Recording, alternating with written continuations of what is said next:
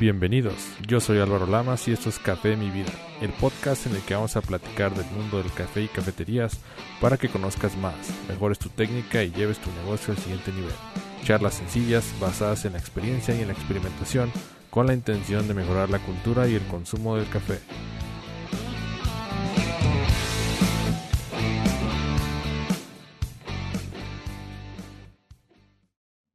¿Qué es el reciclo? Bienvenidos a esta transmisión. Mi nombre es Álvaro Lamas, soy fundador de Simpro Coffee. Espero que se encuentren todos muy bien. Y bueno, este, contento de estar otra vez con ustedes. Ayer hice un live y ayer, este, pues también estuve presente.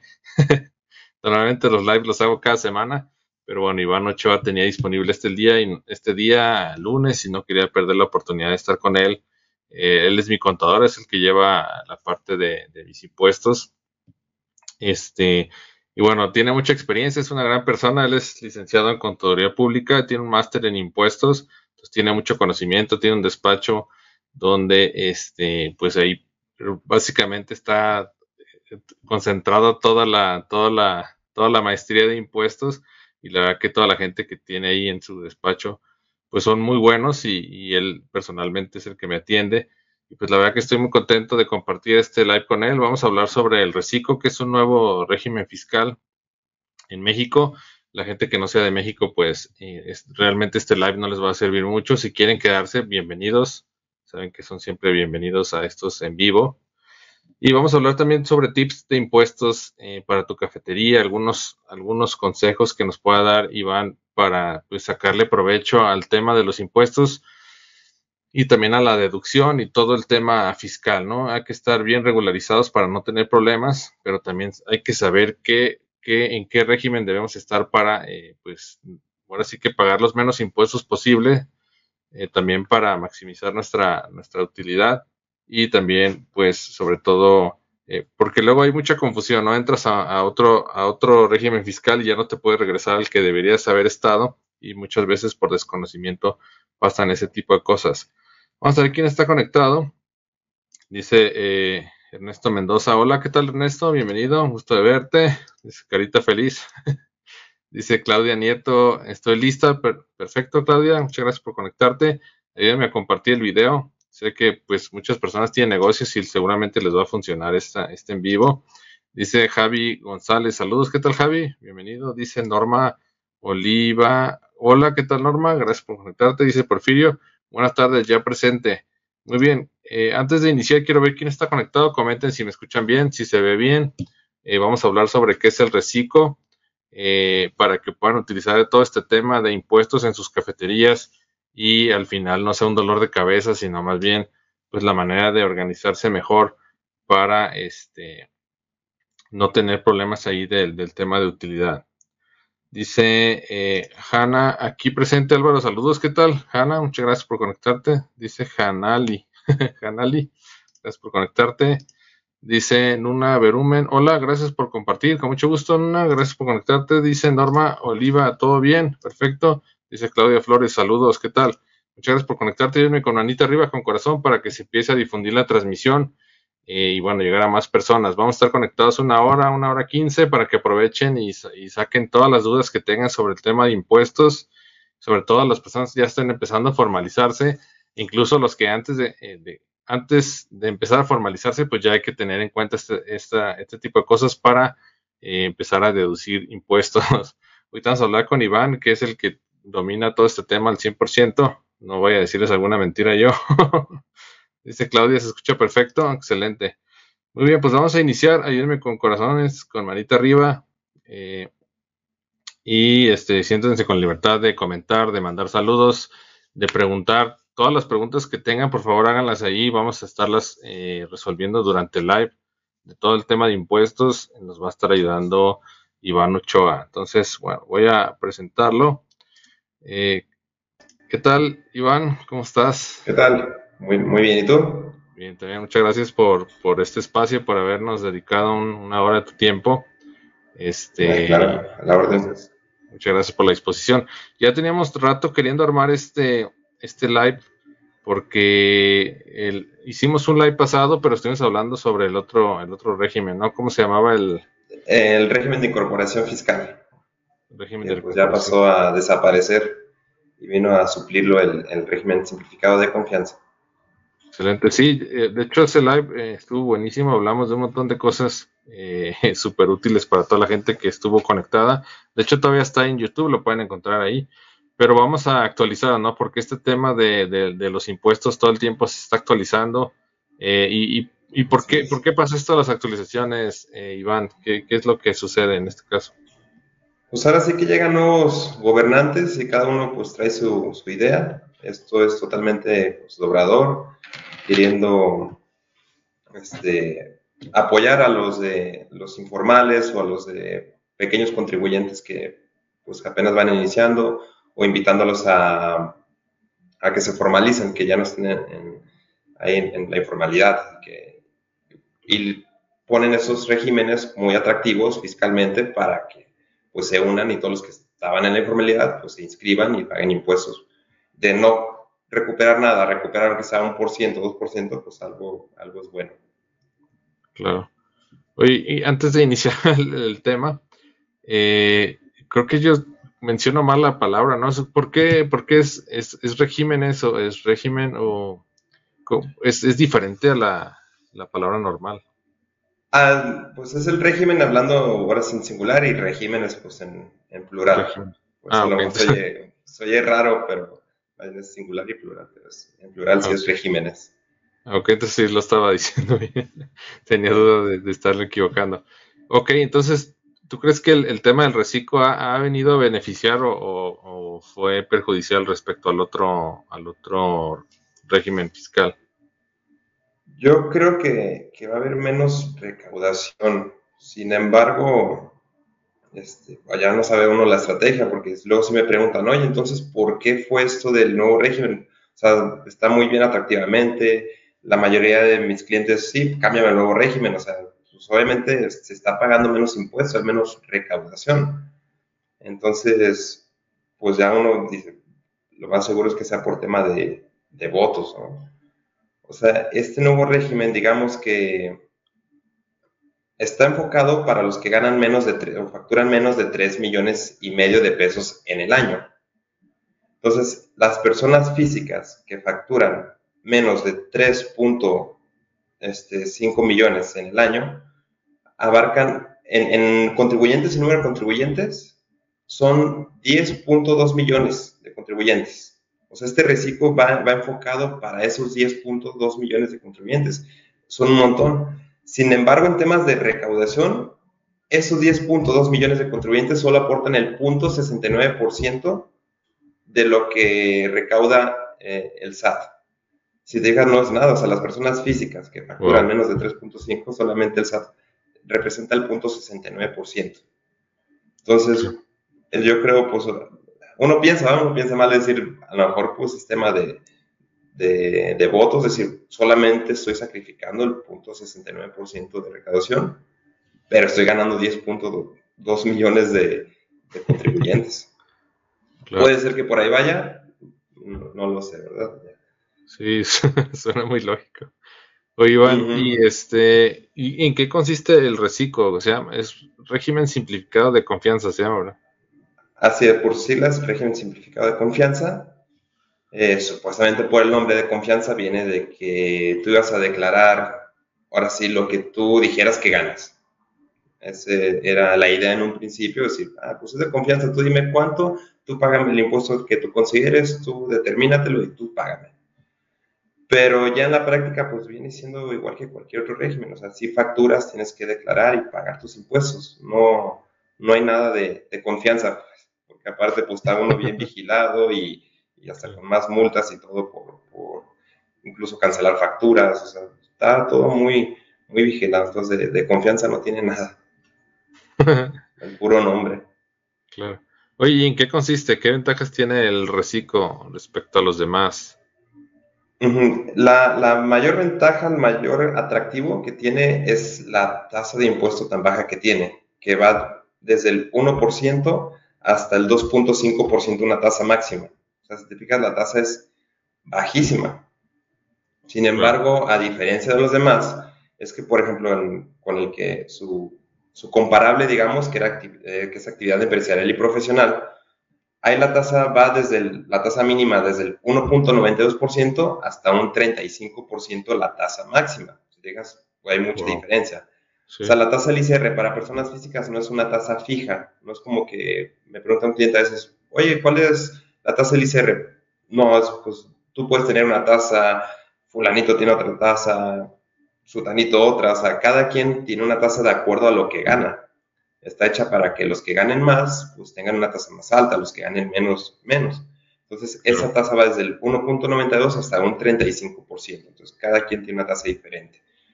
En, el otro régimen, actividad empresarial y profesional, este, es, esa, esa, tasa, pero sobre la utilidad. Un ejemplo muy sencillo, o sea, si alguien gana 10 mil pesos y tiene deducciones, eh, que pide facturas y las paga, que son deducibles, 6 mil pesos, tiene una utilidad de 4 mil pesos. Va a pagar impuestos sobre los 4 mil pesos, sobre esa utilidad nada más. Ya se hace un cálculo para ver la tasa que le corresponde, ¿no? Este, esa es la diferencia. Y en el reciclo, la diferencia es que no, no, hay, no hay deducciones. Vas a pagar sobre, sobre el ingreso.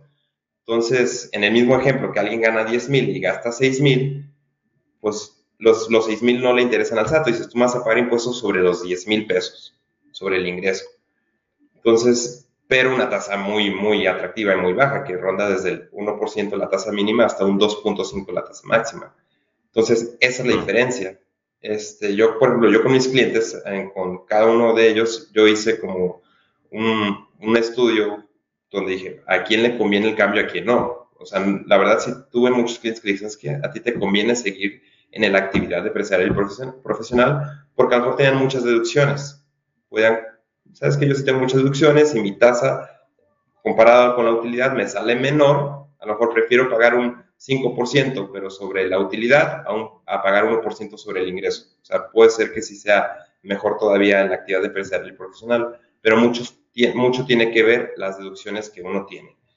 Eh, la mayoría de, clientes pues, no tienen muchas deducciones o andan batallándole como que, que compro ahora, que, qué gasto para poder deducir y pagar menos impuestos. Pues sabes que mejor nos evitamos ese problema y nos cambiamos al reciclo y pagas sobre el ingreso. Ok, perfecto. Entonces en el reciclo no se puede hacer deducción de, impuestos. No, no, se puede hacer deducir, paga sobre el ingreso. Sin embargo, ahorita nada más estamos hablando del ISR, porque el, IVA es otro tema. Eh, generalmente los dos impuestos más conocidos aquí en México que es el ISR y el IVA. Todo el reciclo, el tema del reciclo es para ISR. todo lo que expliqué ahorita, la tasa y todo eso, estamos hablando de ISR, porque el IVA ahí sí lo vas a pagar al 16%. Y necesitas pedir facturas de todo para el tema del IVA. Entonces, no, no te escapas de, la obligación o de la lata de estar pidiendo y consiguiendo facturas por tema de IVA. Claro. ¿Me explico? O sea, entonces, el IVA queda, queda igual. El IVA no hay cambio. Ok, muy bien. Entonces, por ejemplo, si tú tienes tu cafetería, a todos tus productos les tendrías que agregar el 16%, ¿no? Así es. Eh, en el RIF había una ventaja, eh, creo que lo comentamos en, la, otra vez, que en el RIF, si tú no cobrabas el IVA a tu cliente y tu cliente no te pedía facturas, o sea, tú no le cobras el IVA, tú no pagabas el IVA. O sea, te, te dejaba así el de, ah, bueno, siempre y cuando tú no le cobres el IVA al cliente, no me lo pagues. Entonces era un beneficio pues, muy padre el tema de cafeterías que la verdad casi nadie pide facturas porque es algo que no se puede deducir. Entonces, pues casi nadie pide facturas y todo era el público en general y no pagabas IVA, te preocupabas solamente por el ICR. Sin embargo, en, este régimen, este, de hecho puede ser también en al principio que me preguntaste por qué del régimen, muchos opinan, muchos expertos, que este, este régimen es para recaudar IVA más que ICR. Porque tú, aunque, aunque no le cobres el IVA al cliente, tú lo, tú lo tienes que pagar. Entonces, sí te van a cobrar el 16% de IVA. Entonces, por eso es que yo a todos mis clientes que cambié el reciclo, digo, ¿sabes qué? Si tienes ya que pagar el IVA, entonces cóbrales el IVA a los clientes. Pero aquí ya entran en una problemática muy grande con la, mayoría de mis clientes que yo no cobro el IVA, me voy a encarecer y a lo mejor ya no voy a ser competitivo contra los demás. ¿Te explico? pero también tú no puedes estar absorbiendo el IVA. Si yo tengo un marco de utilidad del 20% y ahora voy a absorber el 16%, pues me queda un 4%. O sea, ya no. es rentable. Pero el subirle el 16%, los clientes, pues también es, o sea, es muy difícil por ese tema del IVA. ¿Y crees que haya sido una, una causa de, de, que hayan subido los, los precios tanto en, las, en los restaurantes y eso? Porque se ha visto, se ha visto una gran diferencia de los precios de hace tres años con respecto a ahorita, aparte de la inflación. Sí, sí, puede ser una gran causa, porque incluso, digo, yo le he dicho a mis clientes, ¿sabes qué? Nos vamos a cambiar el reciclo, si te conviene por tema de ICR, pero en IVA tienes, en tema de IVA lo tienes que cobrar, si no, lo vas a pagar tú de tu bolsa. O sea, los gente, hay, muchas, muchas personas, muchos contribuyentes que no están acostumbrados a cobrar el IVA a los, a los clientes. Entonces, ya ahorita digo, si no lo cobras, lo vas a absorber y lo vas a pagar de tu bolsa. ¿no? Entonces, pues ya lo empiezan a cobrar, pues se encarece un 16% los productos. Sí. ¿Verdad? Entonces, sí, puede verse con el incremento. O sea, si alcanza a pesar un 16% ya en ciertos productos. Así es. Muchos que donde ibas que, que no cobraban IVA. Ah, bueno, ¿cuánto es? Mil pesos. Ah, bueno, ahí están los mil. Ya te van a decir, ¿sabes qué? pues que me dijo mi contador que agregara el IVA porque si no lo iba a absorber yo, entonces son 1160 y pues ya, ya desembolsaste más dinero. Entonces, sí, sí tiene que ver yo creo con, ese tema. Entonces, por eso es que también muchos expertos opinan que este régimen está más enfocado para recaudar IVA más que ISR. También puede ser otra de las razones, aparte de la que dije de, de los bots. Claro. Y el tema, por ejemplo, de, entonces, ahorita en este, en este régimen fiscal no, no sirve nada, eh, por ejemplo, facturarla. Si compras una máquina expreso, no te sirve facturarla porque no la puedes deducir, ¿no? Para ICR no, pero para IVA sí, sí te sirve. Obviamente, si llevas a cobrar el IVA a tus clientes, ese IVA que tú cobras a tus clientes no es tuyo, no es tuyo, se lo tienes que pagar al SAT. O sea, todo el IVA que uno cobra no es de uno es dinero ajeno, o sea, nosotros nomás somos el intermediario, por eso se le llama IVA trasladado, yo nomás lo recibo y lo traslado, no es mío. A todo el mundo nos pesa pagar el IVA, me incluyo, porque ese es, digo, bueno, yo también cobro el, IVA a mis clientes, y ya a la hora, a la hora dices, voy a pagar, no sé, 10 mil pesos de IVA, pues obviamente duele pagarlos, pero si lo ves de cierta manera, nunca fue tuyo, tú se lo cobraste al cliente adicional a lo que tú querías ganar. O sea, pero sí pesa pagarlo pero ese IVA se puede disminuir del IVA de tus gastos.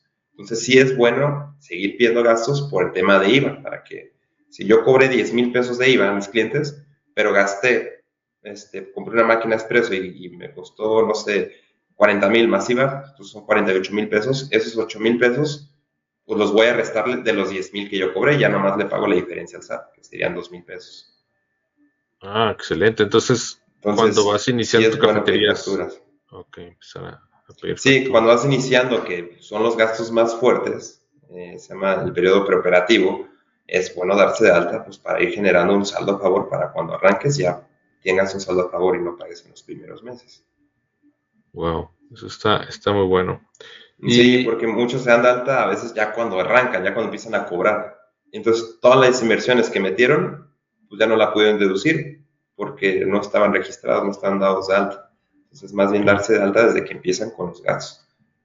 Claro, oye, y mucha gente tiene miedo, por ejemplo, dicen, es que si me doy de alta antes, el SAT me va a estar vigilando y, ya empiezan a tener delito de persecución. ¿Es, es, es, correcto eso o es básicamente es una idea? No, no es tan malo como lo, como lo preguntan o como se conoce. Muchos le tienen miedo, sí, al SAT, obviamente, pero la verdad no, no debe ser así. O sea, teniendo una, una, buena asesoría, un buen asesor, un contador que te lleve bien de la mano, que te esté explicando qué hacer, pues realmente no, no tiene que preocuparse. Obviamente si ya estás eh, en, el ojo en el ojo del huracán, como dicen, que ya, ya estoy registrado, el SAT sabe, sabe dónde estoy, mi domicilio, saben mis datos, mis correos, teléfonos, pues ya tiene toda tu información. Pero si llevan las cosas bien, pues no tienes de qué preocuparte. Claro, y por ejemplo, si si yo me registro antes de empezar mi cafetería y resulta que la abro después de cuatro o cinco años, no pasa nada, eh, sigo normal, no tengo que pagar nada, no me van a investigar. Mm, sí puede ser, mira, también existe lo que se le llama discrepancia fiscal.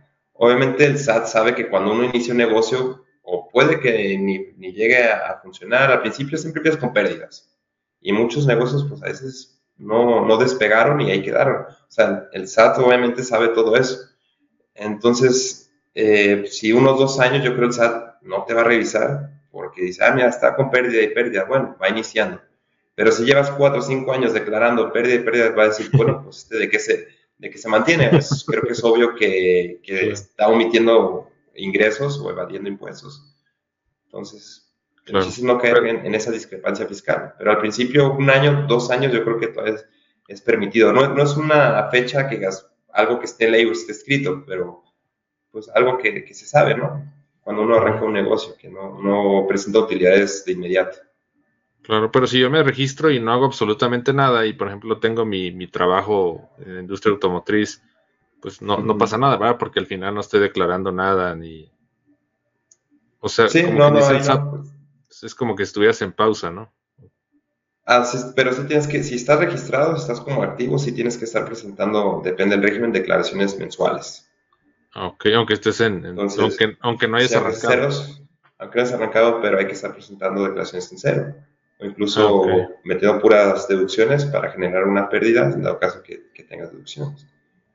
Ok, Hablando en otro régimen, porque si hablando de reciclos, pues sabemos que para ICER no hay deducciones. De acuerdo. Vamos a hacer una pequeña pausa, Iván, para eh, ver comentarios. Dice Ana Isabel, saludos Álvaro, muy interesante tema, no, no todo es felicidad en el negocio. sí, hay que, luego hay que cumplir con ese tipo de cosas.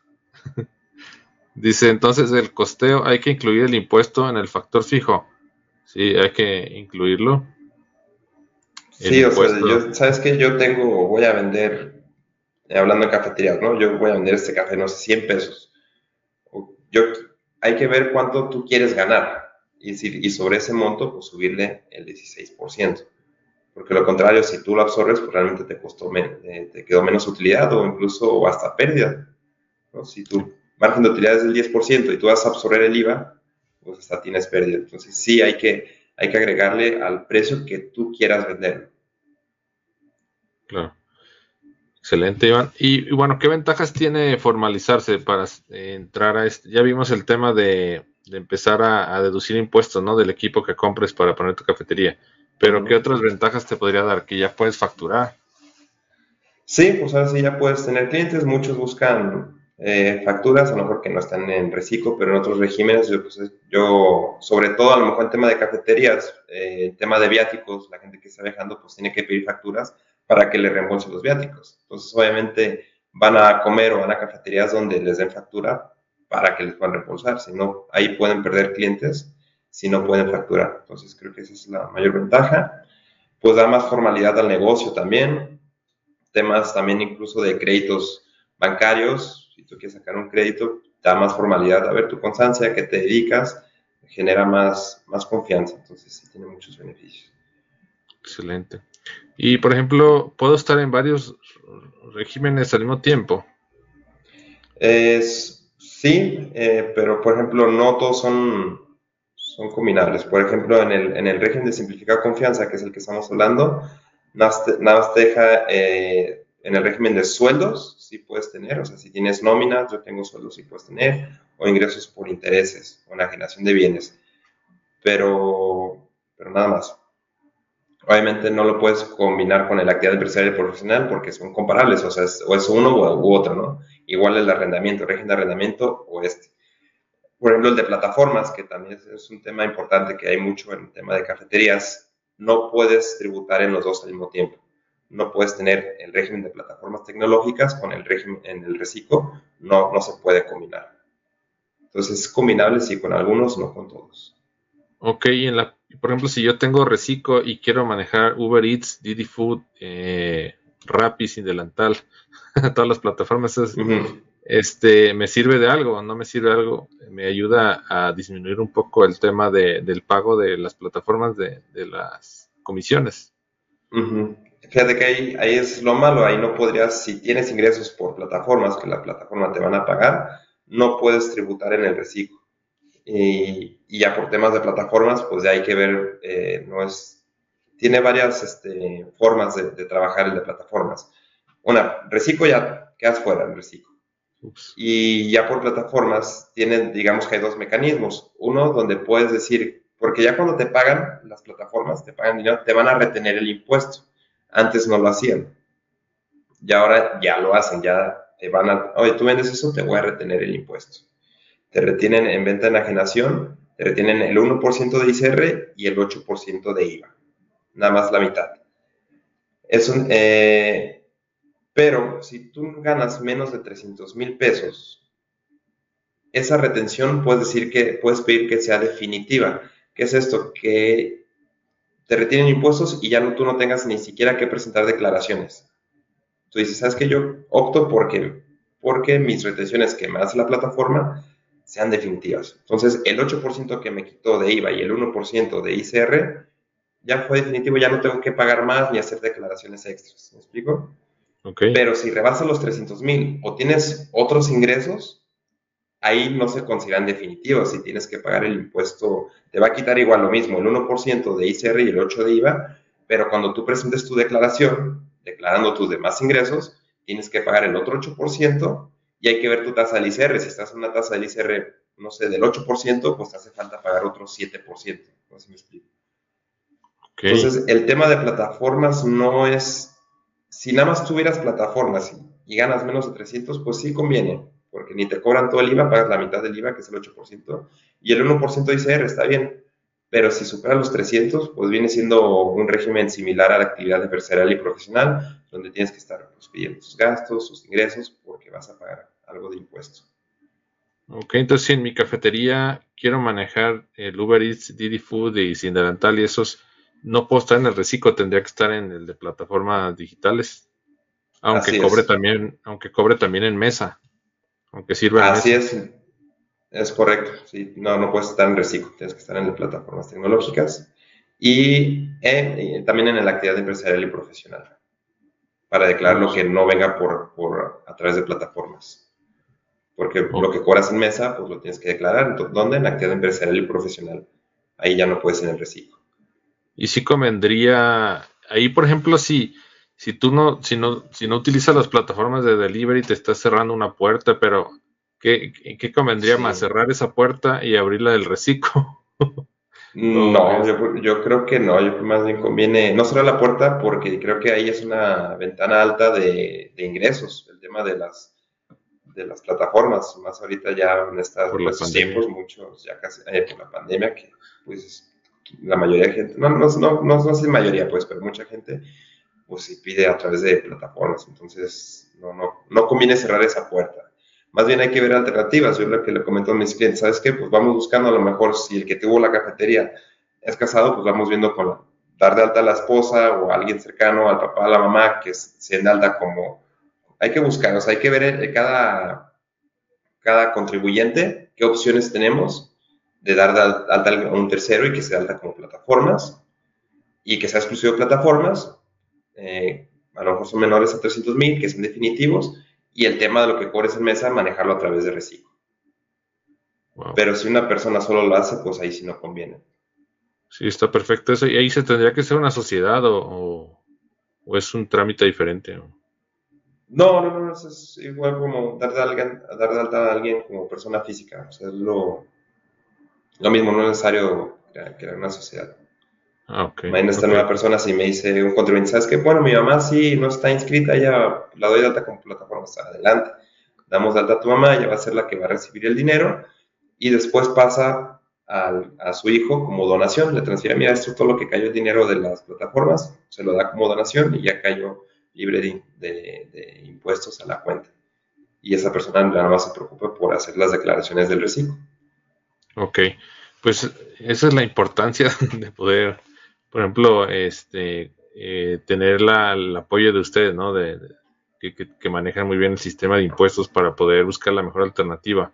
Y más ahorita, en las situaciones difíciles que la inflación ha hecho, pues que los márgenes de utilidad bajen, ¿no? Entonces, si quiere estar uno formalizado, pues hay que ver la manera de, de hacerlo mejor, ¿no? Así es, sí, ¿no? Y, y también para este año pinta la inflación igual o peor. Sí, sí, está, la verdad. hay que, ver alternativas. Complicado. Y este, ¿Qué sería lo más complicado del, del reciclo de, este tema? Eh, no, no nada complicado el tema. Lo que a mis clientes veo que a veces se les complica es el tema de la facturación. O sea, porque realmente complicado, pues uno uno es el que hace, digo, el trabajo, ¿no? O sea, si contratan un contador, es que yo me encargo de esto, de la estrategia, vamos haciendo esto y el otro. Realmente lo complicado para el contribuyente ha sido la facturación. Entonces, muchos veo que se le complica y ahorita que la facturación también va a haber una nueva, versión, es el tema que veo que se complica un poco. Pero todo con práctica, pues se puede hacer sin ningún problema. Ok, y en el reciclo las declaraciones son, son mensualmente, ¿cómo se maneja esa parte? Son mensuales, eh, sí, eh, con fecha de límite de pago del, al día 17 del siguiente mes. Pero eh, solamente para el primer año este año 2022, puedes optar por, por este, hacerlas de manera anual o mensual. Haz de cuenta, si puedes optar por decir, sabes que no voy a presentar ninguna declaración en este año y voy a presentar nada más la declaración anual ahí sí, sí lo permitieron. Pero a partir del siguiente año ya son mensuales de fuerza. Pero es opcional. ¿eh? Ok, entonces mejor hay que acostumbrarse a hacerlo mensualmente, yo creo. Sí, aparte porque si también te esperas al anual, vas a acumular el impuesto que estés recibiendo. Digo, si es una tasa baja, pero bueno, si cada mes voy a estar pagando, no un ejemplo, mil pesos y al final de año te voy a decir, ¿sabes que vas a pagar 12 mil pesos? Se va a hacer mucho más pesado que a lo mejor estar pagando cada mes. Claro. Entonces, pero solamente es esa, esa opción el primer año en, esta, en el 2022. Muy bien. Vamos a leer preguntas, Iván. Dice en una verumen, tengo una duda. En mi caso yo tengo mi RFC, pero estoy dada de alta como asalariado. Si hago mi cambio de actividad, ¿puedo ya con eso emitir facturas? ¿O qué más tendría que hacer para estar bien ante el SAT? Ok, eh, me imagino que tiene algún negocio o algo así, pensando que sí. Entonces está en el régimen de sueldos y salarios. Si quiere darse de alta en el reciclo, sí hay que dar de alta el nuevo régimen. Sin, no es un cambio, es otro régimen. Ella va a seguir como sueldos y va a seguir como, como reciclo. Y una vez dado alta como reciclo, sí ya va a poder emitir facturas y, y va a tener que presentar declaraciones mensuales. Pero sí se puede. Ok. Y ahorita quiero mencionar algo bien importante que se me está yendo, también el tema de reciclos. No pueden tributar los que sean socios o accionistas de una sociedad. Entonces, y a muchas veces se les olvida. Yo, yo tuve muchos clientes que preguntaban, ¿eres socio de una sociedad? No, ah, bueno, sí, puedes entrar y después acordan, ¿sabes qué? Si soy socio, mi papá o mi mamá en algún tiempo me pidieron que, que yo fuera el 1% de accionista, no recordaba. A veces por prestanombres o algo, son socios que no recuerdan. Y si eres socio de una sociedad, no puedes tributar el reciclo. Okay. es uno de, los limitantes. Eh, otro, pues obviamente que no ganes arriba de 3 millones y medio de pesos en el año, combinado con sueldos. O sea, se suman, ah, bueno, por reciclo gano 3 millones, pero por sueldo un millón, pues ya no puedes tributar, se suman los demás ingresos. Eh, también hay, hay un tema importante también, si, si tú eres eh, reciclo, eh, a los que prestan servicios, generalmente esto lo, les aplica. Si tú prestas servicios para una sola persona, no puedes, o para una empresa, no puedes tributar en el, en el reciclo tampoco. O sea, si más del 50% tú lo prestas a un mismo cliente, tus servicios, y tú prestas el servicio en, en, los, en las instalaciones de esta empresa, no puedes tributar en el reciclo. Eso se, veo que se, no se toma mucho en cuenta pero sí está especificado en la ley. Entonces tengo muchos clientes que prestan servicios y en las instalaciones de tal empresa, a una empresa o más del 50% de sus ingresos son de esa empresa, no pueden tributar en ese régimen. Ok, ok, muy bien. Y también el tema de que tiene que ser algo diferente a, tu profesión, ¿verdad? ¿El reciclo? ¿O, o sí, no, sí, sí puedes. Ah, ok. En, en, el RIF sí excluían a los servicios profesionales, no puedes tributar régimen, pero en el reciclo sí puedes prestar servicios profesionales y tributar en el, reciclo sin ningún problema. Ah, ok, entonces, por ejemplo, yo estoy en ingeniería mecánica y quiero poner un taller de maquinados. Ahí sí podría ser un reciclo. Sí, sí puede Sin problema, ok. Ok, eso está, está bastante interesante. Porque a lo mejor hay algunos médicos que a lo mejor están iniciando y pueden entrar ahí, ¿no? Sin necesidad de pagar tanto. Sí, de hecho tengo mucha cartera de, médicos y en su mayoría están en el, reciclo. Digo, hubo otros tantos que los de que en actividad empresarial y profesional por el tema de deducciones, pero sí en su mayoría cambiamos al, reciclo. Y ahí conviene mucho más, por el tema, me saldría un poco el tema, porque el tema de médicos es una actividad exenta de IVA. Entonces ellos no tienen ese problema de que yo les tenga que decir, tienes que cobrar el 16% adicional para que ellos, ellos no hay ese problema, porque ellos no cobran IVA. Es una actividad exenta que, está, con, ellos está excelente. Entonces si te cobran IVA es porque están haciendo ahí algo raro. Sí, si un doctor te cobra IVA está, mal asesorado, está algo raro. los honorarios médicos no causan IVA. Ok, perfecto. Dice Norma, en el reciclo cuando el cliente no pide factura, se tendrá que generar factura global por la venta del día. Sí, sí, es, es obligatorio. Puede ser al mes, ¿eh? incluso o sea, el SAT te, da la herramienta, te dice, puedes hacer la, la factura global diaria, cada tres días, semanal, mensual, no importa. Yo a veces les digo a mis clientes que, que, se haga mensual, pues por el tema de no estar haciendo la factura diaria, ¿no? De, cada plazo. Digo, pues con una que hagas al mes está bien, pero que incluyas todas las ventas globales. Y debes incluir el IVA. Entonces, si no pido factura y no le cobraste el IVA, pues tú lo vas a tener que, pagar, lo que hablamos de hace rato. Ok, Iván. y por ejemplo, se tiene que generar esa obligación hacerla. Y esa factura, por ejemplo, si yo trabajo los 30 días del año, eh, que digo, está un poco irreal, el, y tengo que facturar entonces el día 30 de la noche o... Igual y mi pregunta está un poco tonta, pero... No, incluso todavía te, dicen tres días este, después del último día del mes. Ok. Todavía, puedes hacerla. Sin embargo, es un poco complicado porque cuando uno va a hacer la declaración, en la ley sí te, te lo permite, dice, ah, puedes hacerlo tres días después, ¿no? Pero cuando uno va a hacer la declaración, en el tema del reciclo, ahí te precargan las facturas que, que tú ya has hecho. Entonces, imagínate que tú en julio, la factura de julio la hiciste en agosto cuando yo vaya a hacer tu declaración de agosto, ahí va a estar precargada esa, esa factura y no la voy a poder quitar. Entonces es un tema que ya la aplicación del SAT a la hora de hacer declaraciones no, no prevé y, y, pues tienes al rato para quitarla, es un relajo, tienes que cancelarla o emitirla con, en vez de pago una sola excisión en, en, pago diferido y hacer un complemento de pago. Digo, es otro ya trámite, pero, pero todavía sí, sí, sí pudieras. Incluso hay un tip que, no muchos saben. También de todos lo que puedes hacer es que tú cuando haces una factura, eh, ya, si te ya te da la fecha de, expedición. Entonces, sabes que es una factura el día de hoy y te da la factura, la fecha el día de hoy. Pero sí puedes cambiar la fecha hasta 72 horas atrás. Sí se puede. Ah, ok, entonces... Ya más de 72 horas no. Entonces, si tú lanzas el día primero del siguiente mes, nomás cámbiale la fecha con fecha del mes y nos evitamos ese problema de, que se precarga la declaración. Ok, perfecto. Eh, muy buen punto. No sé si hay más preguntas, comenten ahí. Y ahora sí que todas las dudas que tengan, coméntenlas. Pues eh, realmente nadie nace sabiendo, como dicen. Yo también tengo un montón de dudas. Y esto, pues el tema de los impuestos es muy engorroso, ¿no? Luego, los que no conocemos queremos morirnos cuando escuchamos esta parte de los impuestos. Y este, luego pasa que uno no sabe ni qué hacer.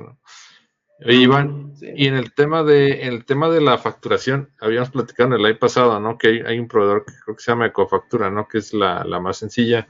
O, es la que yo, sí, de hecho es la que yo contrato y es este, pues además muy económica y la más fácil de, de utilizar. He visto varias o que varios clientes me dicen, oye, eh, ¿me ayudas a hacer esa factura? Que me meto a, sus aplicaciones o a sus proveedores y bien complicadas de que digo, oye, uno que sabe, eh, que está en este medio, me, a veces se me complica de que, oye, este proveedor te cobra tanto bien caro y está más difícil que la, la del SAT, ¿no? Entonces, mejor, mejor contratar este, que yo recomiendo es factura. Eh, vale 394 pesos el, año o 100 folios, lo que se, te, te termines primero. Entonces creo que sí está muy, muy, este, vale la pena estar batallando, facturando en el SAT. La verdad que sí es muy complicado. se traba la página. Pues no dejas en la página de gobierno que se traba o no sabes si, si ya al final, cuando hiciste el clic final, te sacó y ya se hizo, se mandó, no se mandó y a veces la vuelves a mandar creyendo que no y ya la duplicaste. Entonces sí es mucho relajo. Yo, sí recomiendo contratar un proveedor de facturas electrónicas y recomiendo con facturas. La verdad que sí, está muy, muy amigable la, interfaz. Y una pregunta, para poder llevar este tema de, la declaración, ¿ocupas un punto de venta o, qué? ¿O, sería muy engorroso si, si, estás, si no lo tienes registrado en un sistema o qué recomiendas ahí? Eh, no, no, pueden, este, pueden dar de alta su, su clip o con sistema de venta donde puedan estar cobrando incluso con tarjeta y todo puede caer a, la cuenta, más obviamente pues declarando los impuestos debidos, eh, pero aprovechando la tasa tan baja, puedes incluso depositar en efectivo y declarándolo, no, no hay ningún problema ahí. Ok. Pero por ejemplo, para hacer la, imagínate que yo tengo una cafetería y está pequeñita y no quiero comprar un punto de venta, eh, ¿cómo le haría? Tendría que tener ahí todas las, las tener apuntado en el corte de la caja cuánto se vendió y guardar eso de todo el mes. Así es para hacer la factura global. Sí, pues también ya es tema de administración del, negocio, de saber cuánto, cuánto gano, cuánto vendí en el mes. Entonces, sí, sí es bueno estar anotando en cuadernos a cuentas ya de igual, así que cada quien como se halle, este, un, Excel, en ventas del día, que hoy vendí tanto, cayó hoy me pagaron tanto la cuenta, entonces la factura global obviamente la haces por todo lo que vendiste, pero restas lo que los que te pagaron con tarjeta o transferencia, si no estarías duplicando. Si explico un ejemplo, si en el mes vendí 10 mil pesos, pero de esos 10 mil, 2 mil a lo mejor me pidieron factura, pues ya nomás hago la factura por 8 mil. Si la haces por 10 mil, pues ya tienes una de dos, son 12 mil pesos, ya estás duplicando. Claro. Entonces, es okay. y lo que, se cobra en efectivo, perdón, lo que, se cobra en efectivo, eh, ¿cómo sabe el SAT que realmente estás, eh, creo que este te lo he preguntado, ¿cómo sabe el SAT que mm. realmente estás facturando lo que cobraste en, efectivo? No, no lo sabe, ahora sí que el sistema del, tema del efectivo, el SAT, pues está tratando de, limitar el uso del efectivo por, por esas mismas razones, porque no tiene control sobre el efectivo. Si una cafetería cobras puro efectivo, puro efectivo, el SAT no sabe cuánto vendiste. Entonces, y al final tú declaras 5 mil pesos en el mes, a lo mejor sí vendiste 20 mil pesos, el SAT no va a saber, lamentablemente. Entonces, lamentablemente para, para ellos, afortunadamente para nosotros. Entonces, sí, el tema del efectivo es algo que, el SAT, pues es su, su enemigo, ¿no? Pero se va a dar cuenta con la inconsistencia fiscal, ¿verdad? O sea, si, si tú declaraste 10 mil pesos y resulta que te compraste un coche de 100 mil. Pues Así es. ¿Dónde sacaste eso, no? ¿Dónde sacaste? Entonces sí caes en discrepancia fiscal. Entonces por eso dice, ah, mira, en efectivo, qué chido, pero después no vas a poder ni comprar nada, porque también la misma ley antilavado te prohíbe comprar cosas en efectivo. Vehículos, este, coches, este, perdón, casas, uh, casa de apuestas, joyería, o sea, tiene varias limitantes que no voy a poder gastar mi efectivo. Lo vas a tener que meter en el banco y al meterlo al banco, pues ya el SAT se va a dar cuenta. Guardarlo ahí en el colchón. Es por eso que es por eso que luego guardan el dinero así en, en, partes acá en tambos. Sí, como dicen, en, en, el colchón lo, entierran, ¿no? Este, sí, es por eso, porque también si uno deposita más de 15 mil pesos en efectivo a la cuenta en el mes, el banco le da aviso automáticamente al SAT. Entonces, por eso, si depositas efectivo, por lo menos arriba de 15 mil pesos en el mes, tienes que declararlo, porque si no, el SAT después te va a mandar una cartita cobrando ese impuesto. Me decir, oye, ¿cómo que, el banco me dijo que... El banco son los chismosos, ¿no? El banco le va a decir, ¿sabes que este contribuyente depositó 20 mil pesos en efectivo en el mes? Entonces, el SAT va a agarrar tu declaración y si tú declaraste menos de eso, pues te va a mandar una cartita cobrando impuestos, diciendo, oye, aquí el banco me dijo que depositaste, ¿dónde sacaste el dinero? Entonces, sí hay que cuidar el tema de depósitos en efectivo. Entonces es imposible, por ejemplo, si yo tengo 300 mil en efectivo, es imposible ir a comprar un auto así con, un maletín de billetes. Sí, tiene su limitante, tiene, su tope. De hecho, del auto sí es como 304 mil, no recuerdo el monto exacto, pero sí es alrededor de los 300 que no puedes comprar en efectivo. Pero si a lo mejor 200 mil sí te lo aceptan, sabes que 200 mil, lo demás indiferente. Sí. Pero te, sí agarran tus datos. Cuando tú pagas esas cantidades en efectivo, sí te lo pueden recibir, sí te lo van a vender hasta cierto monto, pero van a tomar tus datos y ellos emiten un aviso al SAT diciendo que le pagaste ese dinero en efectivo. Ok. O sea, explico? O sea, el tema del uso en efectivo son, son dos. Una, pues que de todos te acusan a quien le compres, por así decirlo. Este, y otro, hay otro límite que dicen, ¿sabes qué? No te puedo recibir ese dinero, no puedo venderte por, por la ley antilavado. Pero si no llegas al monto, si es menos, sí te lo reciben, pero te tomamos la visa en alza. Y los, por ejemplo, los, los, por ejemplo, los lotes de autos que dicen yo solo recibo efectivo, ¿qué hacen con ese dinero? O sea, al final no lo pueden, no lo pueden mover, no es solamente para usarlo para sus chácharas.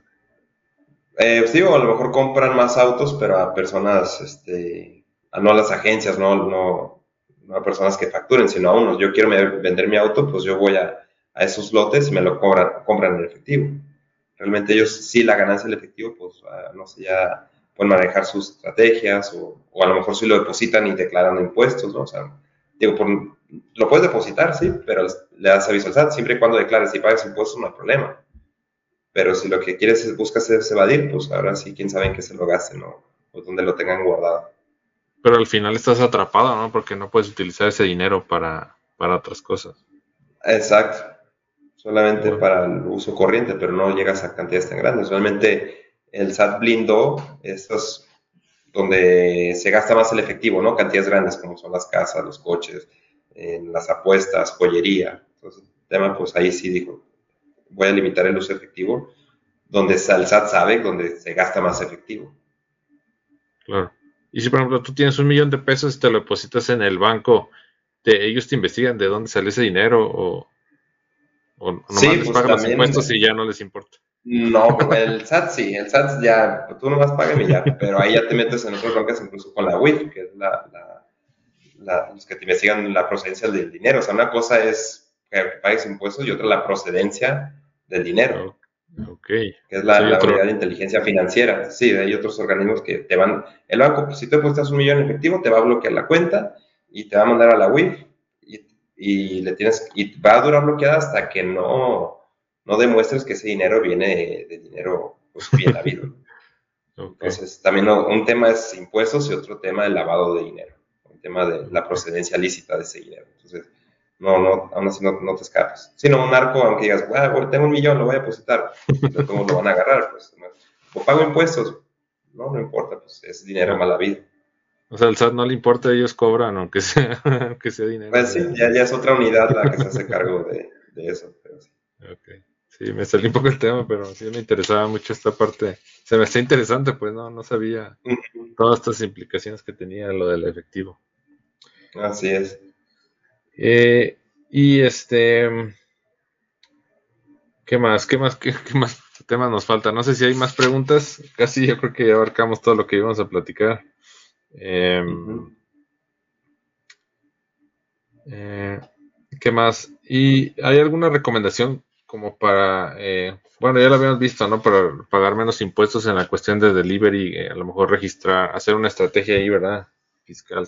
Así es, sí, buscar, este, ahí ahora sí que la alternativa a veces viene siendo un tercero, un familiar, porque, porque te digo, si, si eres por medio de plataformas no puedes tributar en el reciclo y te vas a actividad empresarial y profesional donde el impuesto es más alto. O ya depende de las deducciones que tengas. Pero, si buscaremos un tercero, creo que es la mejor opción. No todos tienen ese, a lo mejor ese tercero, ¿verdad? Y ya ni modo, pues vamos dando la actividad empresarial y profesional y aparte el tema de, plataformas. Ok, muy bien. Y este, en el tema de los demás, de los demás regímenes fiscales, eh, ya vimos que entonces hay, por ejemplo, si llegas a, ¿qué pregunta? Si supera los, los 3 millones junto con tu sueldo de asalariado y lo de tu negocio aparte, ya brincas de, de, régimen, ¿no? ¿Cómo, cómo, ¿Qué pasa ahí o cómo, cómo sucede eso? Sí, ahí ya, en el momento que tú te pases, a partir de la declaración de ese mes vas a pagar el impuesto con, conforme a otro régimen ya sea que brinques de ahí del, del régimen del reciclo, tienes dos opciones a brincar, ya sea actividad empresarial y profesional o régimen de arrendamiento, de acuerdo a, lo que te dediques. Y se cambia en el mes en que tú te, excediste. ¿Sabes que yo ya me excedí? Ajá, yo me excedí en este, en, este, pues a partir de ese empiezas a, pagar. Y ya no puedes regresar.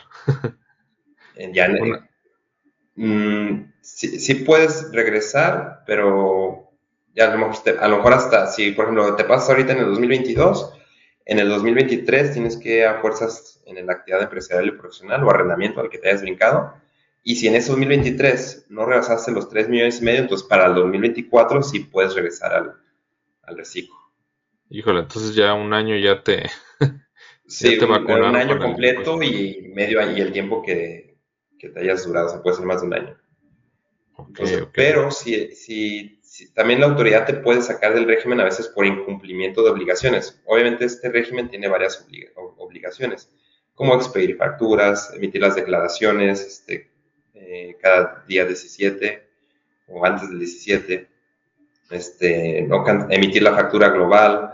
Entonces, tienen ciertas obligaciones. Si tú, si tú dejas de cumplir otra, ah, tienes que tener tu firma electrónica vigente, tienes que tener activado el buzón tributario, si tú incumples con alguna de esas obligaciones, el SAT te va a sacar de ese régimen. Y si el SAT te saca por incumplimiento de alguna obligación, ya nunca puedes regresar al reciclo. O sea, ya ni, ni el siguiente año, ni en dos años, ni en tres años. si es porque pasaste el monto, sí. Hasta cuando lo dejes de pasar puedes volver. Pero si es por incumplimiento de obligaciones, ya no, ya no puedes regresar al reciclo.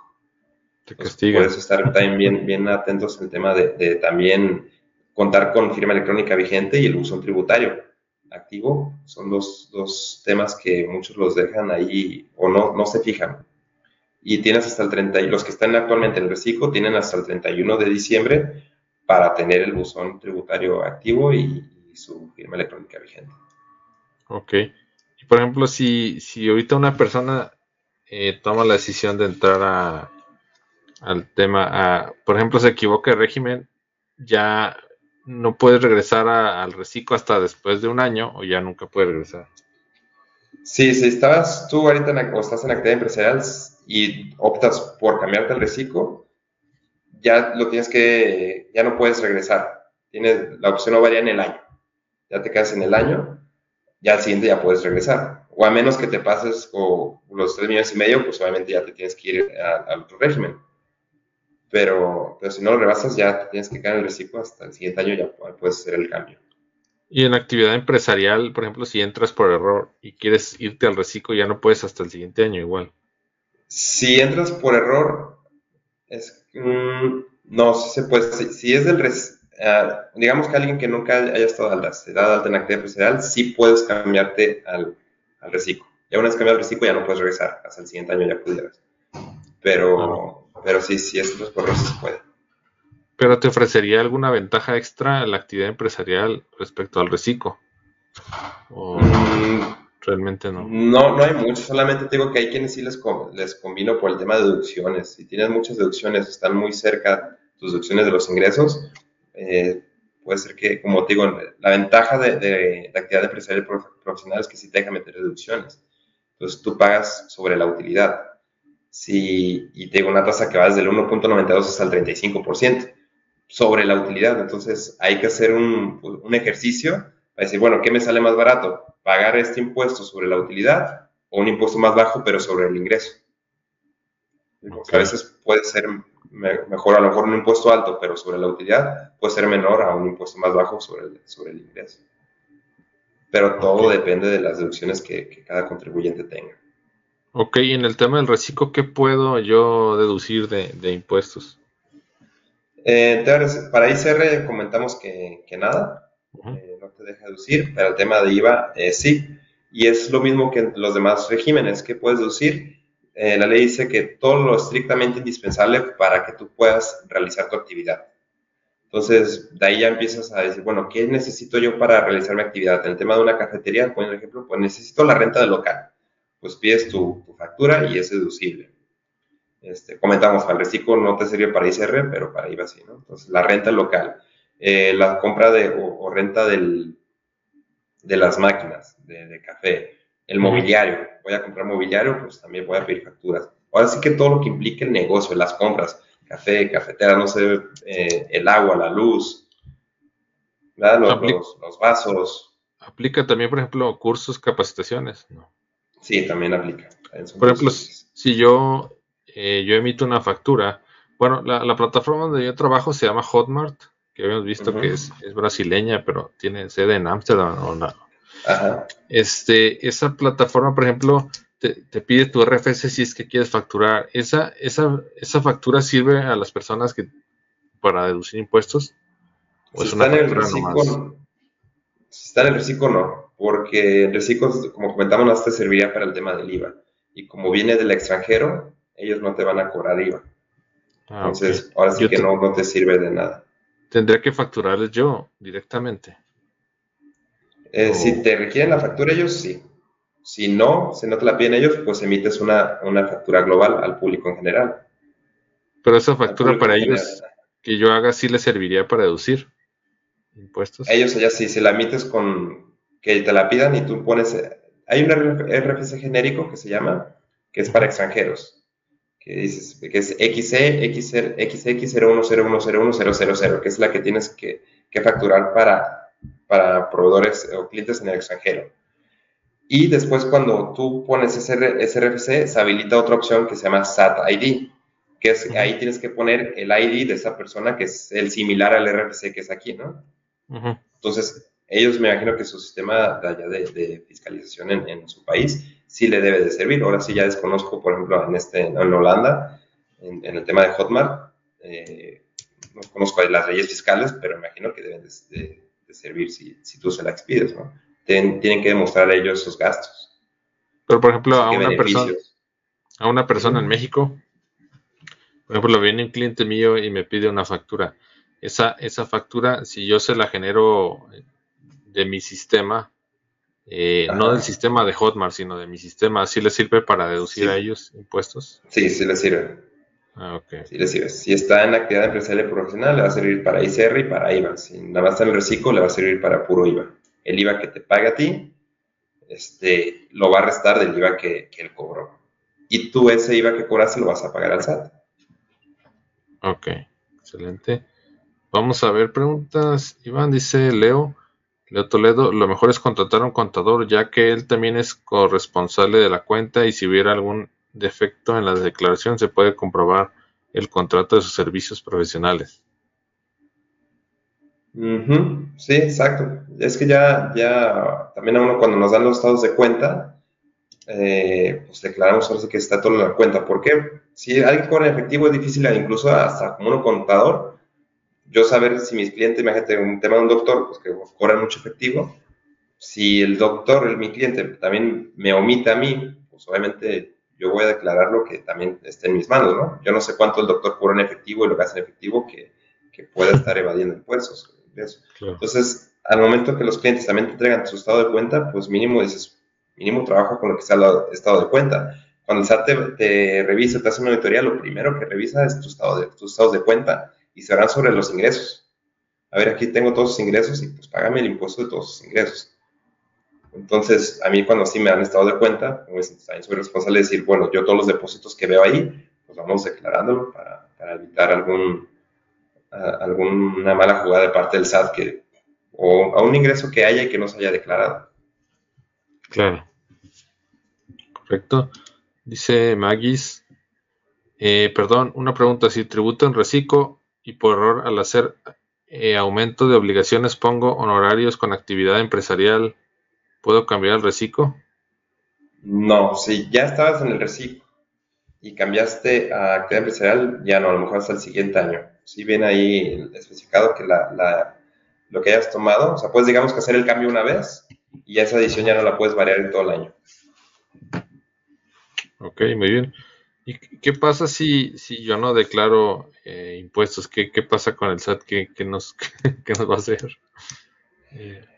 Pues primero lo más, digo, el SAT del efectivo no, no vas a saber bien cuánto cobras en efectivo. Se va, te va a pedir tus estados de cuenta. Si si llegan a tu domicilio fiscal y dicen, ah, mira, aquí un negocio, a ver tus declaraciones, no, pues no estoy dado alta, a ver, te van a mandar una auditoría y la auditoría revisa estados de cuenta y te van a aplicar presunción. Eso la presunción es que te van a cobrar el 30% de todos tus ingresos. Digamos que es como hasta como castigo, pudiéndote dar de alta y pagar el 1% en el reciclo o hasta el 2.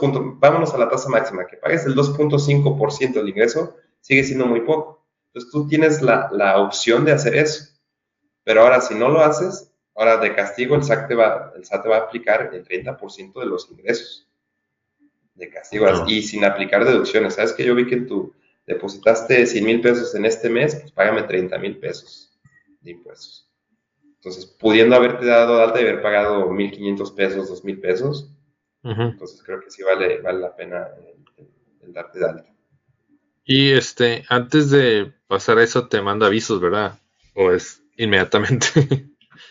no, a veces es inmediato. O el aviso es de que ya, ya te llegó el SAT. A veces el aviso te manda, ¿sabes que no has, no has sometido declaraciones o, o, eso? Y ya, ya aplica la multa. Si no lo haces ese mismo día, ese mismo día que te llega el aviso si puedes presentar las declaraciones y no, procede, no procedería una multa.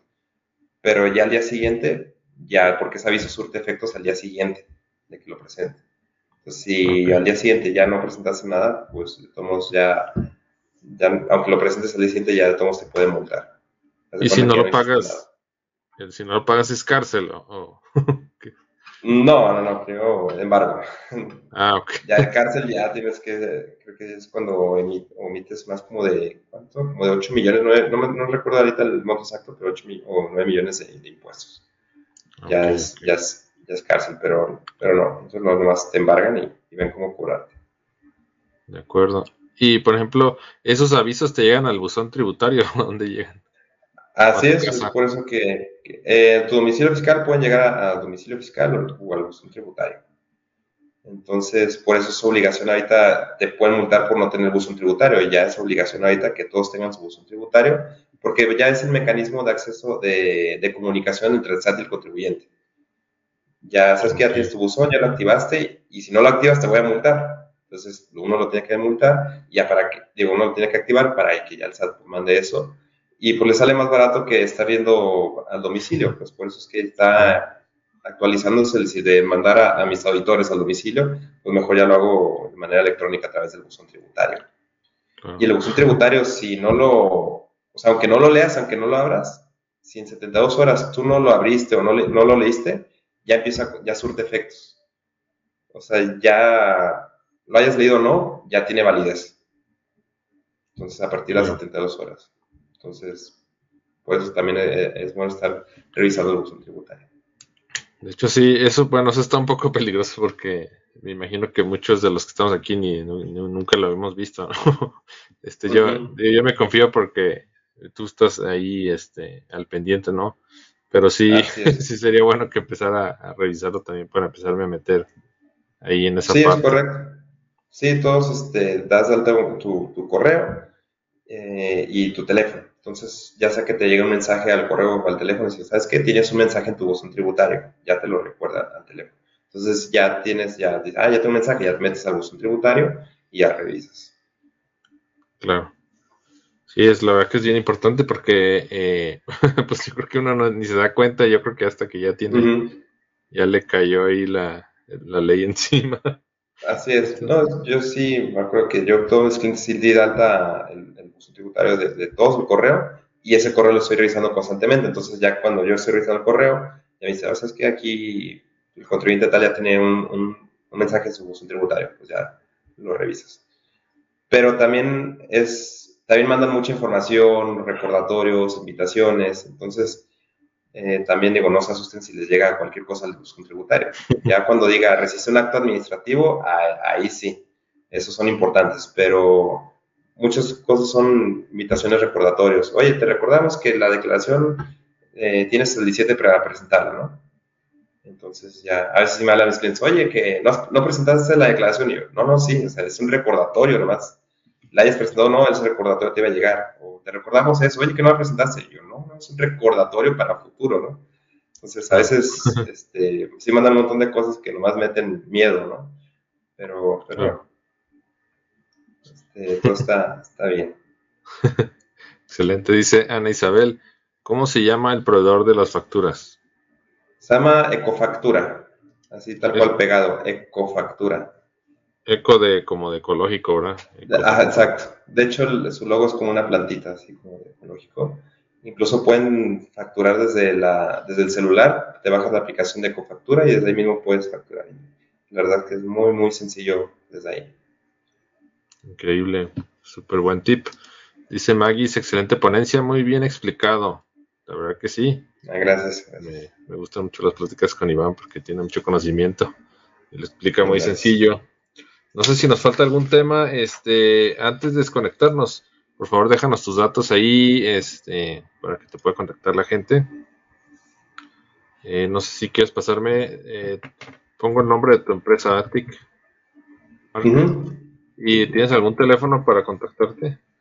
Sí, es triple tres 8439 871. Ah, lo voy a repetir, es 333 84 39 871. Es correcto. Sí, bueno. Lo voy a poner en la pantalla por si alguien quiere apuntarlo. Stickmark, ¿verdad? Tu, tu despacho. Así es. Y está el teléfono ahí para los que, bueno, los que escuchen el podcast, ya lo mencionamos, el teléfono es, de Guadalajara, ¿verdad? Y tú, le das servicio a todo, pues puede ser toda la República, ¿verdad? Porque más que nada es. Es, en línea, ¿no? Sí, son leyes federales y todo es en línea. Sí, tengo muchos clientes de, otros estados que ni conozco, ¿verdad? Pero pues no, no se necesita. Claro. Sí, la verdad que Iván es, muy confiable, es, muy amable y siempre está al pendiente. Pues contáctelo, eh, ahí están sus datos. Es, es 333 84 39 871. Entonces, eh, ¿y qué otros servicios tienen ahí? Este, ¿Algún paquete, promoción? No sé, no sé cómo lo manejen. Sí, contabilidad, fiscal y auditoría. Ok. En servicio de auditoría también, prestamos. Este, y eh, por ejemplo, como los servicios de impuestos, que es declaración de impuestos, este, ¿cómo se maneja esa parte? Sí, ahora sí que lo que incluye el servicio, pues es, bueno, ya lo has visto tú, es obviamente estar al pendiente eh, varias cosas que a, lo mejor uno no sé, el mismo, mis mismos clientes no se dan cuenta, pero sí estoy al pendiente de la firma electrónica, de que no se venza, yo la renuevo por internet antes de que venza, para que no tengan que volver al SAT, el tema del buzón tributario que está activo, está revisando el buzón. Las cosas a lo mejor nunca se dicen, pero sí se, se hacen. El tema de declaraciones, este, que no, en, en tiempo y en forma. Eh, asesorías, a veces es lo que, lo que más, antes de que hagan cualquier movimiento, oye, me va a llegar este dinero, me van a pagar, o hace mucho tal persona me debe un dinero, mi mamá me va a transferir, o sea, ese tipo de, de, asesorías, pues también, oye, voy a vender un coche, me están pidiendo factura, ¿qué hago aquí? Tengo esto, un montón de, de, de, asesorías de todo lo que salga, ¿no? En temas de, de traspasos de dinero, transferencias, eh, es bueno, este tema de, pues básicamente, pues es, eso, declaraciones y asesoría, y que esté bien contablemente y para que no tengan ninguna situación, ningún problema ante el SAT. Excelente, sí, la verdad que me consta, eh, me consta tu excelente atención. Cuando estuvo el tema este del cambio del RIF al reciclo, me marcaste, oye, ¿sabes qué? Está cambiando este, esta, este régimen, eh, ya hice una corrida y veo que te conviene más el reciclo y pues toda la confianza, ¿no? Pues adelante, Iván. Así es, sí. Estimo que sí, hasta un trato personalizado de decir, bueno, a ver, no nomás es, ah, mira el reciclo y cambiar todos al reciclo, no, o sea, es hacer una corrida y tomar en cuenta los últimos dos años de cada cliente para ver si le convenía o no el cambio con los números que, venía manejando. Entonces, ese, ese tema sí, pues lleva un buen, buen, control y, estará pendiente de, todos ellos, pues. Claro, está perfecto. La verdad que muy buen servicio. Y no sé si nos falte algo, Iván. No, sé si creo que cubrimos todos los temas que íbamos a hablar.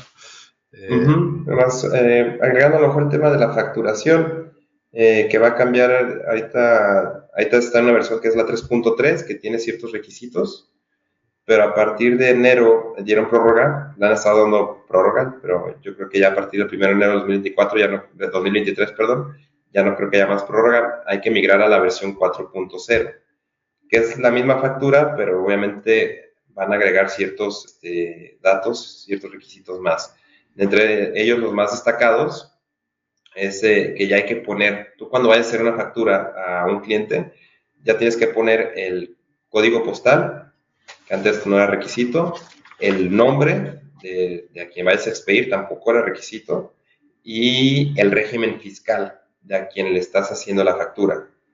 Entonces, ahorita hay mucha confusión con eso y había hasta, no sé, un montón de memes de que a todo el mundo le están pidiendo la, la constancia, ¿no? Y, y, había memes de que, oye, dame la constancia, tú ya la tienes, o algo así, no recuerdo bien cómo iban los memes, pero te pedían algo que ellos mismos tienen, ¿no? O sea, que el SAT, oye, dame la constancia, pues dámela tú, sí, pero haz cita, pero no hay citas, un relajo, pero, pero básicamente es eso, porque ya muchos ya migraron a la 4.0. Va a ser obligatoria a partir del siguiente año, pero muchos ya emigraron o ya muchos están emigrando a la versión 4.0.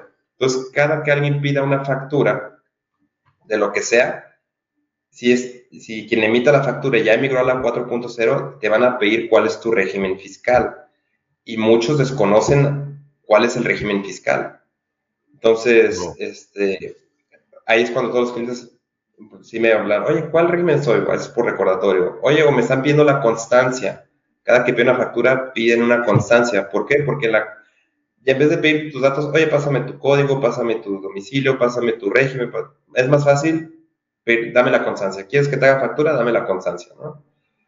Pero no se necesita entregar la constancia, nomás si te sabes ya los datos, con que se los digas. Y sabes que, pues no, la constancia, no, nada más, ese es mi régimen. Pero como muchos desconocen el régimen, entonces, oye, ¿cuál es tu régimen? No sé. No, pues pásame tu constancia y de ahí yo, yo puedo verla, ¿no?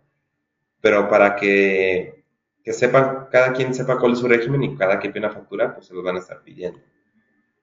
Y a partir del siguiente año ya todo el mundo va a pedir el régimen fiscal cada que uno pida una factura. Si yo quiero facturar algo, por ejemplo, ¿qué tengo que decir? ¿Soy asalariado y reciclo? ¿Cómo, cómo lo van a Si tú vas a facturar a un cliente, eh, tú le tienes que preguntar a ese cliente cuál es el régimen de ese cliente. Pero por ejemplo, si yo voy a, si quiero, yo quiero pedir una factura, ¿qué tendría que decirle? Que soy asalariado y, y también reciclo. Hay que ver, depende del gasto, así, porque sí, hay, hay, quienes tienen dos regímenes, ¿no? Eh, a lo mejor reciclo y sueldos, un ejemplo. Entonces, depende del gasto. Si es un gasto que es para el negocio, pues sí que eres reciclo. Si es un gasto, una deducción personal que son eh, una prima de gastos médicos mayores, una colegiatura o algo, pídelo que eres el régimen de sueldos, porque esas deducciones son deducibles para el anual, que es para el tema de sueldos. Entonces, ahí sí va a haber eh, a lo mejor mucha confusión de qué gasto pedir para, para qué régimen, en cada caso que, tiene, que, tengan varios. Entonces, por ejemplo, ese tipo de cosas que también están en servicio. Si alguien me habla, oye, voy a pagar una prima de gastos médicos, ¿qué régimen le pongo? Ah, pues pone este, sueldos y salarios. Claro. Y, por ejemplo, ya quitaron ese tema del engorroso del domicilio y no sé qué, y la colonia, ya, ya se quitó, ¿verdad? Ya, eh, ya más van código postal. Sí, nada más con que pongan el, el, código postal. Ok. Sí, porque es una locura eso de escribir todo eso ahí. La... Sí, ya el código postal. Ahorita, ahorita actualmente la 3.3 no es obligatorio ni código, ni domicilio, ni nada de eso pero ya a partir de la 4.0, los que ya migren, ya es con el que pongas el puro código postal. Ok, excelente. ¿Y no, no, han, no se le ha ocurrido a alguien sacar como un dispositivo o algo que lea tus datos sin necesidad de, estarlos apuntando y eso? Pues sí, hay, varios, este, hay varios proveedores a lo mejor de, de, facturas que cuando uno, que yo tengo la esperanza porque yo recomiendo con factura, como lo dije, que la 4.0 ya con el, poner el RFC ya se precargue a lo mejor esa información, que, que diga, bueno, al poner el RFC, pues ya jalas la información del SAT y que ya te ponga el código postal y el, régimen fiscal de la persona. Entonces, ojalá sí haya, ahorita desconozco si hay actualmente, pero la esperanza es que, que haya, porque sí, como dices, es muy engorroso estar pidiendo eso. Y, y aquí le dicen que si pones el RFC equivocado de la persona, no te deja facturar. O sea, si una persona te pide su, su factura, imagínate que te la pide a ti. O más de tú vas y al Office por un ejemplo, compras algo, pides factura, te piden tu código postal. Si tú das otro código postal, le va a aparecer error a ellos. Es decir, no, ese código postal no es el correcto y no va a poder facturar. Por eso es que piden la constancia, para evitarse todo eso de que, ah, no, no es el régimen, no es el código, entonces es que mejor dame tu constancia para poder emitirte la factura, de ahí yo ya veo todos sus datos que tienes registrados en el SAT, porque si tú le das un dato mal, no lo va a dejar emitir la factura. Okay. Pero entonces es lo que dice uno, dices, oye, pues si yo doy el código postal mal, entonces tú ya sabes cuál tengo. Por algo sabes, por algo sabes que ese código está mal. Entonces, pues ya pon, si ya sabes cuál que tengo, pues ponlo automático, ¿no? O sea, es, es algo, un tema ilógico ahí, pero sí tiene que ser así. Entonces, ojalá sí haya, haya proveedores de facturas o Ecofactura, que es el que yo uso y, recomiendo, que sí tenga algo así que poner, con solo poner el RFC te precargue el código postal y, el régimen. A lo mejor nomás sería como poner el RFC y el régimen al que quieres que se cargue, ¿no? Y ya. Y se acabó. Porque luego, eh, luego pasa que hay muchos errores de que estás. A mí me pasa mucho, por ejemplo, en la empresa de trabajo nos mandan mucho a, prestar servicios a otras plantas y todo lo tenemos que facturar.